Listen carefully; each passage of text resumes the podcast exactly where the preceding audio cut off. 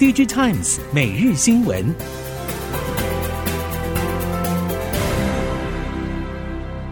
听众朋友们好，欢迎收听 DigiTimes 每日新闻，我是翁方月，现在为您提供今天的科技产业新闻重点。首先带您关心。相较于不少在台湾的外商扩大裁员，或是本土业者人事冻结，晶圆代工龙头台积电则是逆势扩大招聘。根据设备业者表示，台积电急征研发人才，多个厂区产线更是大缺工，不得不前进校园补充新血。以近期 CoWoS 产能大缺的龙潭厂来说，负责机台设备相关的私校大四实习生，平均月薪已经超过新台币四万元，毕业后大多可以顺利转正。此外，由于目前美国和中国科技产业市场低迷，台积电也吸引不少印度人才，是竹科印度员工最多的业者，并设有印度文化研习社。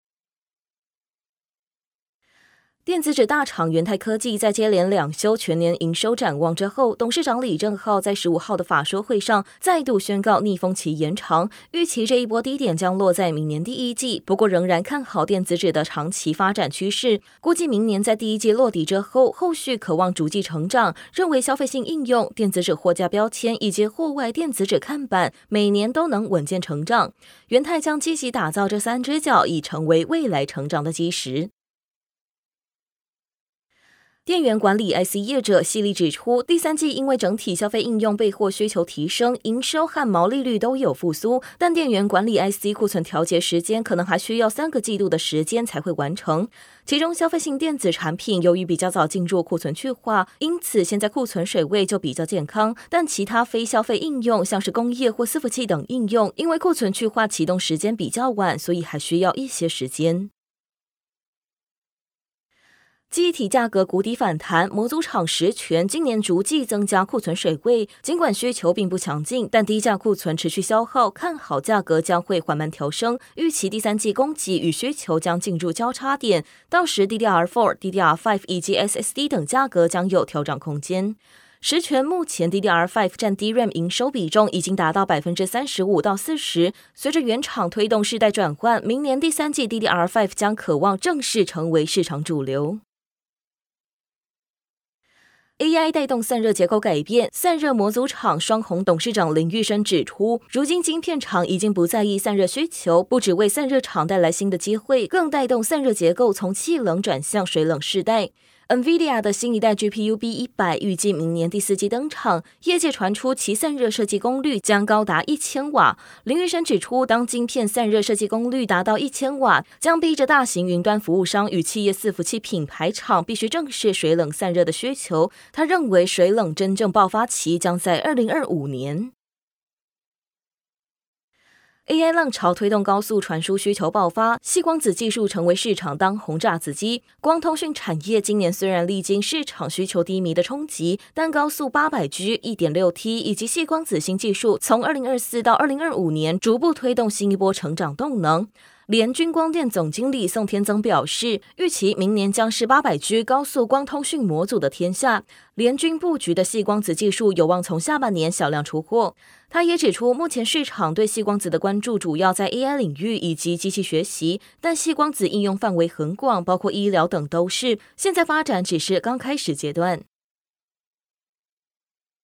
华汉积极朝向多元多角布局，因此即便市场环境波动，第三季仍然交出亮眼成绩，不止三率三升，且营收净利都改写新高。展望第四季，虽然面临去年的高基期，但华汉董事长朱富全认为，下半年优于上半年趋势不变，且集团在手订单规模超过新台币一千两百亿元，对后续发展给予正面评价。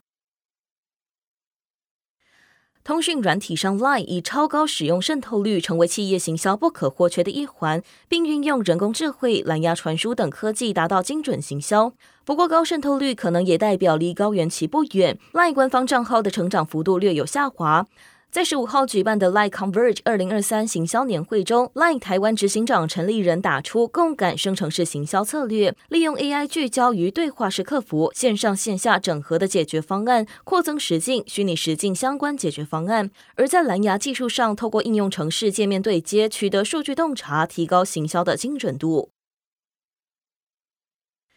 全球第四大功率元件厂日本三菱电机，今年在第三类半导体碳化系三大布局重点，从扩大自身、巩固料源到签订出海口，称得上一气呵成。三菱电机的三支箭，第一是三月大笔投资自立碳化系晶圆产线，第二是十月完成入股上游碳化矽矽晶圆厂美国科希伦，第三是十一月与安氏半导体签订碳化系金属氧化物半导体场效电晶体供货合约。日媒预估二零二六年度。三菱电机碳化矽晶圆产能将比二零二二年度成长五倍。车用 PCB 大厂晋鹏针对明年车市景气表示，最大课题莫过于缺工。发言人萧公彦提到，疫情席卷全球当时，供应链面临最大的问题是缺料。如今汽车供应链已经恢复正常，但长期问题是台湾厂区面临缺工，因此锁定泰国厂为扩充主力。萧公彦指出，不少客户正在询问泰国产能，未来会在泰国加快生产产能布局，目标先转亏为盈。最新规划再对泰国厂现增十二亿泰铢，期盼明年全部厂区调动率可以达到百分之九十。DIGITIMES 供应链高峰会十五号在台北国际会议中心展开，邀请产官学界共同针对如何建构未来车生态系进行讨论。清风绿能副总经理林明宪认为，在氢能车市场看涨的趋势之下，台厂反而能从燃料电池市场切入，且未来电动车也将应用燃料电池，电池电动车与燃料电池车将会共同发展。逢甲大学跨领域设计学院院长石日新也表示，目前电动车的电池多数位于车身底盘，而燃料电池与一般电池设计较为不同。像是丰田已经推出多款氢燃料电池乘用车，日本车厂都积极在电动车和燃料电池中进行产业转向。日本 NAND Flash 制造商凯霞正在陷入亏损，之前曾力推的 IPO 上市筹资没有结果，与威腾电子的合并案又因为 SK 海力士不同意而破局。不过 SK 海力士仍然表示期待与凯霞合作。有财务需求的凯霞与威腾本就有合资建厂与研发设施的合作关系，如果选择与 SK 海力士合作，有可能演变成某种形式的三家合作。中国希望降低对西方晶片技术依赖，在这个背景之下，RISC-V 优势日益凸显。近日，算能科技、平头哥和山东大学共同部署的 RISC-V CPU 伺服器从集，引发外界瞩目。阿里巴巴生态系统总监陈大伟日前在加州举行的 RISC-V 峰会表示，这是中国 RISC-V 从集第一次成功在云端的部署。此外，算能 RISC-V 近日打铁趁热，接着推出兼容 Android 系统的第一款 RISC-V 桌面级处理器 SG 二三。三八零也颇受瞩目。官方数据显示，印度电脑软硬体业外国直接投资流入再度被服务业所超越，显示尽管印度希望在大环境配合之下，透过政策诱因吸引电子业者进驻，但近三年外资蜂拥投资印度电脑软硬体的情形已经出现衰退迹象。电脑软硬体业在缺乏新优惠政策刺激之下，外国直接投资流入相关产业金额自然减少。如此一来，印度接下来可能必须寄望美光或其他半导体业者的投资，以刺激外国直接投资流入。